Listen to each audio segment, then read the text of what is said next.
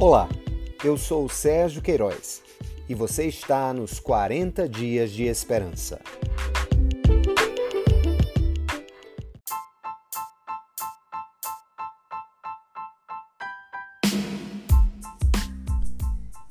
Dia 3 Alegria na provação.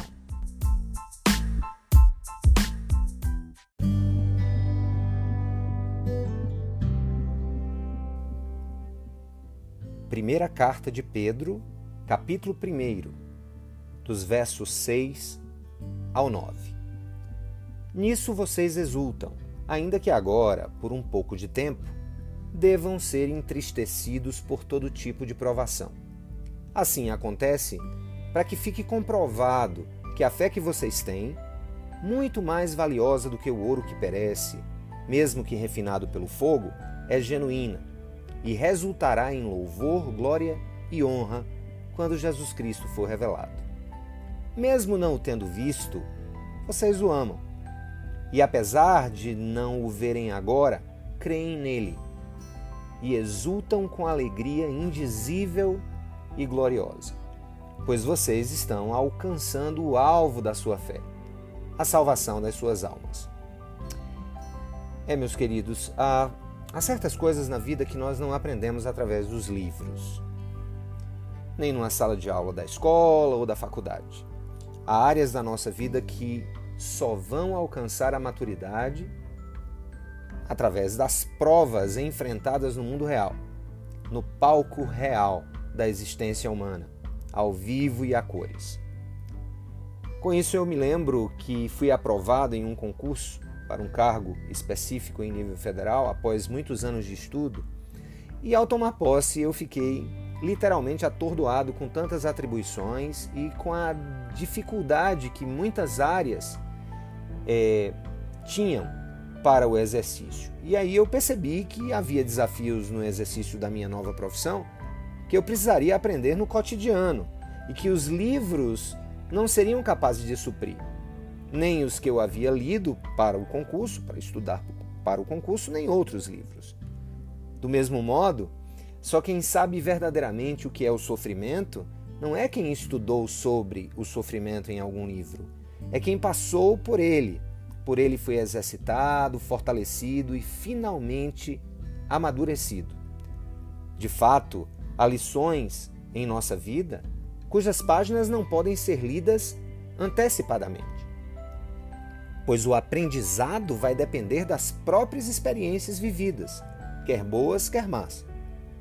E nós vemos que essas lições nós temos que aprender e escrever por meio das próprias lutas que enfrentamos. E há algo muito curioso. As tintas que Deus usa, as tintas usadas pelo pintor do mundo para escrever esses capítulos difíceis na nossa vida, essas, essas experiências novas na nossa vida, esses capítulos são muitas vezes escritos com lágrimas. As lágrimas são as tintas que nós derramamos na dura estrada em direção à maturidade. A partir do texto que nós lemos, podemos aprender algumas coisas muito especiais sobre como permanecer firmes em meio às provações, como buscar essa alegria que vem do Espírito Santo em meio às provações.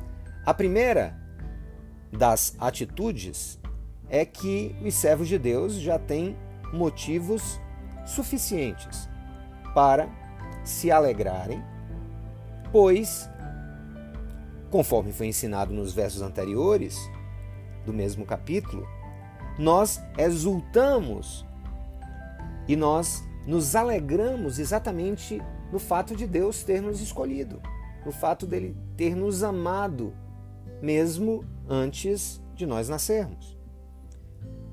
Ao dizer nisso, vocês exultam, Pedro se refere ao fato de que a nossa verdadeira alegria existe porque Deus nos regenerou para uma esperança viva, para uma maravilhosa herança. É o que nós vimos nos podcasts anteriores. Nós fomos regenerados para uma esperança viva e para uma maravilhosa herança. Portanto, exultar nessas verdades é a primeira atitude para que nós enfrentemos o sofrimento, enfrentemos a tribulação e façamos isso com a alegria que vem de Deus. A segunda razão para permanecermos firmes é que as provações dessa vida não são eternas. Coloque isso no seu coração. Ao contrário, nós somos provados, como diz o texto, por pouco tempo, quando comparamos os sofrimentos do presente com a gloriosa herança que nos aguarda no porvir. Nós fomos feitos para a eternidade. Por isso, o tempo das nossas provações nessa vida é muito curto, diante do que o Senhor tem preparado para aqueles que o amam, para os que estarão com Ele de eternidade em eternidade. A terceira razão para nos alegrarmos é porque Deus aperfeiçoa a nossa fé através do fogo do sofrimento. Assim como o ouro vai sendo é, aperfeiçoado, as suas impurezas vão sendo retiradas pelo fogo, assim o sofrimento é como esse fogo que aperfeiçoa a nossa fé. E essa vida é feita de grandes lutas e provações. Mas ponha no seu coração: essas experiências não existem para nos destruir. Deus não permite que soframos para nos destruir. Essas experiências servem para comprovar que a nossa fé é muito mais valiosa do que o ouro que perece.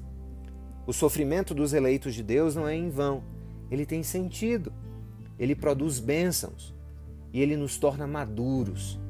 Além disso, é importante termos em mente que, embora não sejamos salvos em razão do nosso sofrimento, pois foi Cristo quem nos salvou em Sua morte e ressurreição, as provações que passamos nos aproximam de Deus e nos fazem mais dependentes e confiantes nele.